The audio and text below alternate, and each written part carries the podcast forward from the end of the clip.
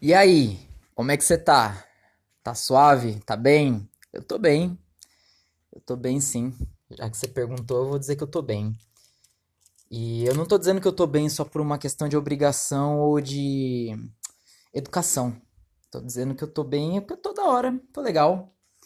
E é bom saber que você pergunta também sobre meu bem-estar. Não sou só eu que faço essas perguntas. Eu tô aqui hoje para fazer um programa diferente, um programa um programa num quadro novo, um momento novo do programa aí. A gente já tem três episódios, acho que tem que dar uma variada na parada. E a ideia é a seguinte: é, esse quadro é o quadro Leituras Pesadas. E nele eu vou ler alguma coisa que eu acho da hora, alguma coisa que eu goste, alguma coisa que tenha me chocado, me feito pensar, me feito, enfim, cair. Imagina, você, lê uma coisa assim, você cai para trás. É, é, assim que eu quero que você fique com esse episódio. É, porque hoje. Aliás, né, antes de falar do que eu vou ler hoje. É, esse episódio eu posso ler qualquer coisa. Qualquer coisa. Então pode ser um, um trecho de um livro de um romance. Pode ser literatura, um romance, um, um conto. E aí eu vou privilegiar contos inteiros se não também só um pedaço, aí quem decide sou eu. Um poema também pode ser. Pode ser qualquer coisa. Pode ser também uma fonte, já que é um programa de história, pode ser uma fonte, uma fonte histórica. E uma fonte histórica pode ser, enfim, eu não fiz um programa falando sobre fontes aqui, porque eu acho que é importante. Nem todo mundo é historiador, historiadora, manja do negócio. Então, uma fonte pode ser qualquer coisa produzida por um ser humano. No caso aqui a gente está falando de um texto escrito, então pode ser um, um sermão da Idade Média, de um padre, de um religioso na Idade Média. Pode ser um, um texto de filosofia do, do Iluminismo.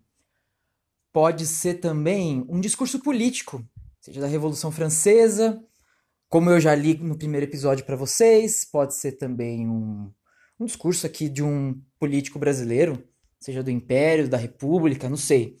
Pode ser qualquer coisa, pode ser qualquer coisa, qualquer coisa foda. Então esse é o critério.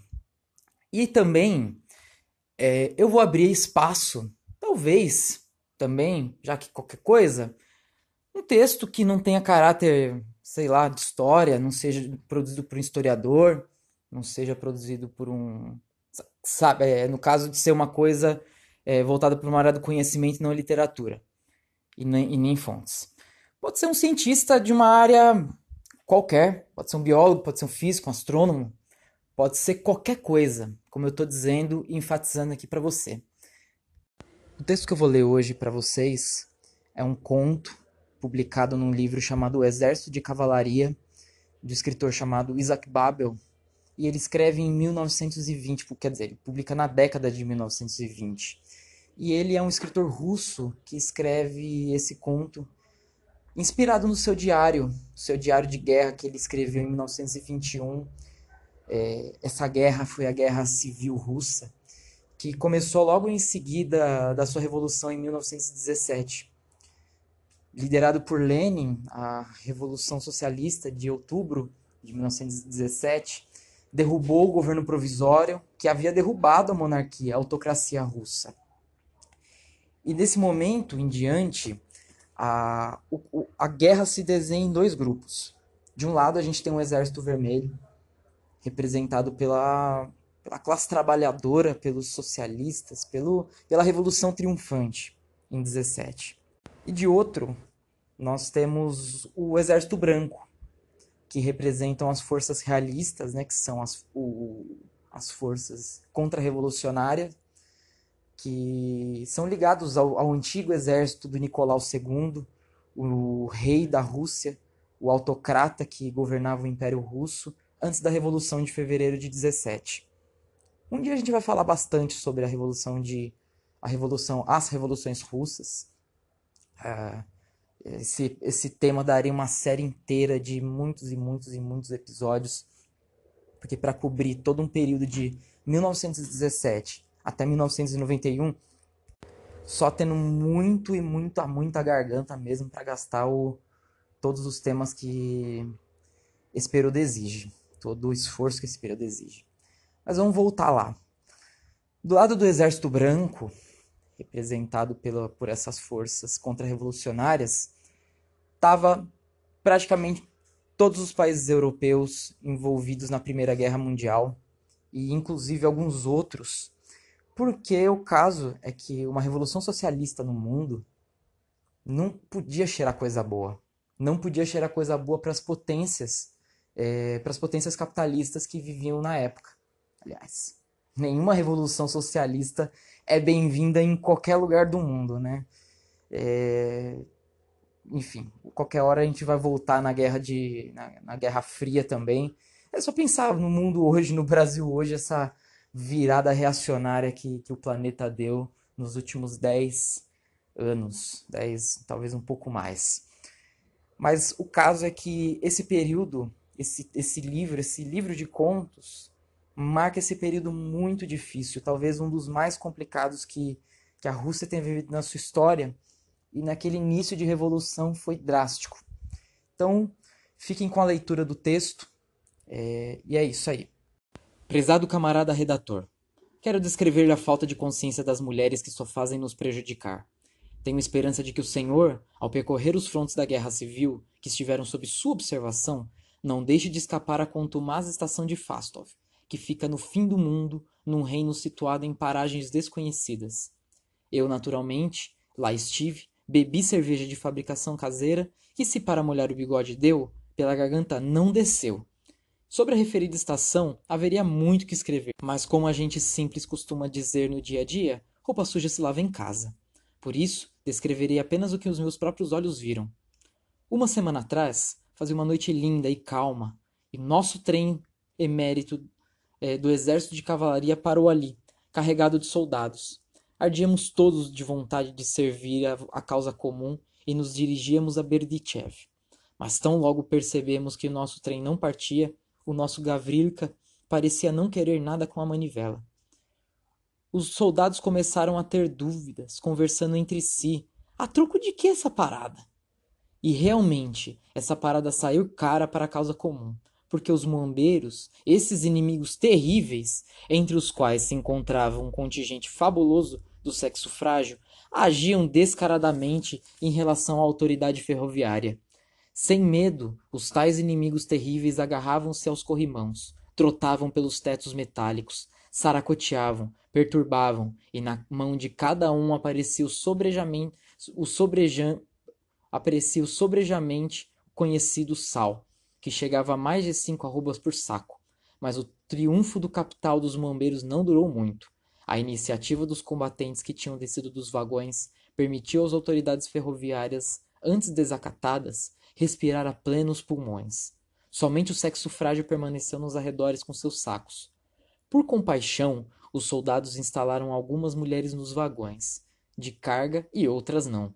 Foi assim que no vagão do segundo pelotão, onde estávamos, vieram parar duas moças e soado o primeiro toque da campainha, uma mulher de boa aparência se aproxima como uma, com uma criança e diz: Deixe-me entrar, meus bons cosacos. Durante toda a guerra ando penando de estação em estação com uma criança de peito no colo, e agora quero encontrar meu marido, mas por culpa da estrada de ferro não se pode ir para parte alguma.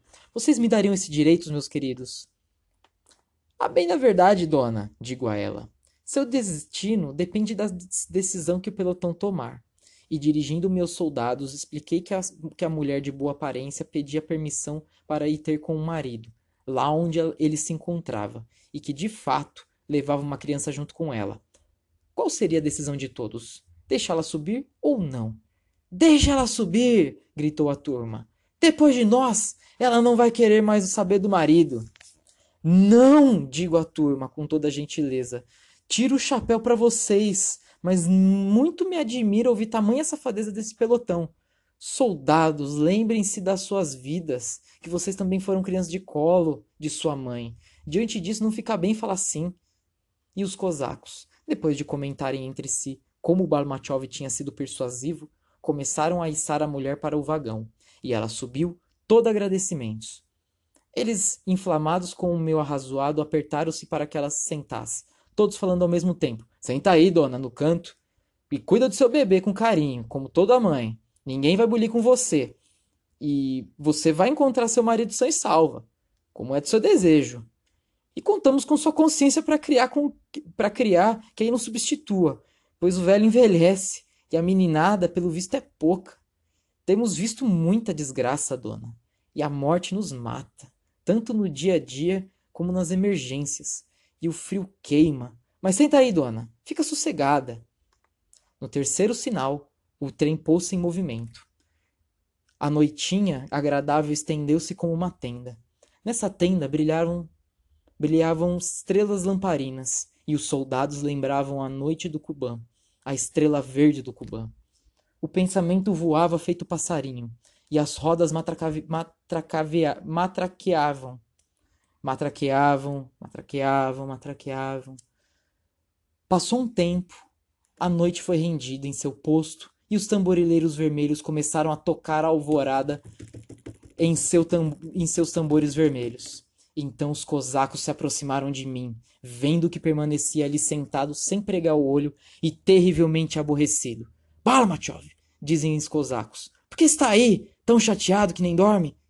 Meus respeitos, soldados. Me perdoem, mas permita que eu troque duas palavrinhas com essa cidadã. E tremendo dos pés à cabeça, levantei-me da minha tarimba, da qual o sono tinha me fugido, como um lobo que foge de uma matilha de cães assassinos. Eu me aproximo da mulher, tiro a criança de colo, rasgo seus coelhos e trapos, e no meio dos panos dou com uma boa arroba de sal. Vejam só, camaradas, que criança interessante, que não pede para mamar, não molha as fraldas e nem atrapalha o sono de ninguém. Eu peço desculpas, meus queridos cosacos. A mulher se intrometeu no em nossa conversa com o maior sangue frio. Não fui eu quem os enganou, e sim a dificuldade em que eu vivo. Balmachov desculpa a sua dificuldade, responde a mulher. Não custa nada para Balmachov. Balmachov vende pelo mesmo preço que compra. Mas pense nos cosacos, dona, que te exaltaram como uma mãe trabalhadora da República. Pense nessas duas moças que estão chorando agora pelo que lhes fizemos sofrer na noite passada. Pense nas mulheres do Cubran, do Cubã, coberto de trigais, que gastam suas forças de mulher sem marido, e nos maridos, que tão sozinhos quanto elas, que por cruel necessidade violam as moças que passam pelo caminho, mas com você não buliram, sua indecente, ainda que você mereça. Pense na Rússia, esmagada de dor, e ela, para mim, posso ter perdido meu sal, mas na verdade, mas da verdade não tenho medo. Não é da Rússia que vocês estão pensando não. Só querem salvar os judeus Lenin e Trotsky. Não meta os judeus na história, cidadão perniciosa.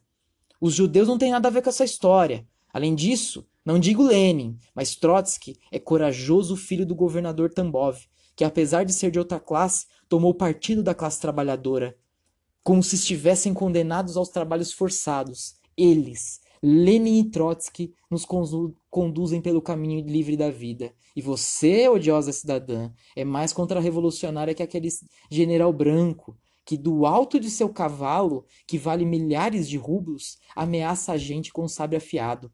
Dá para ver o tal general em toda parte, e o trabalhador sonha com a ideia de fazer picadinho dele, enquanto você, mulher desonesta, com suas crianças interessantes, que não pedem de comer nem correm ao vento, não dá nem para ver você, que feito uma pulga, vai picando aqui, picando ali.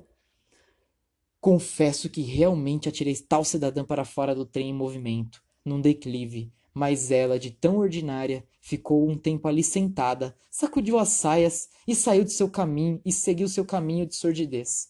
E ao ver aquela mulher intacta, e a indescritível Rússia que a rodeava, e os campos dos camponeses sem uma só espiga, e as moças ultrajadas, e os muitos camaradas que vão para o fronte, e os poucos que voltam, me deu vontade de pular do vagão para dar um fim na minha vida. Ou na dela. Mas os cosacos ficaram com pena de mim e disseram: Passa fogo nela.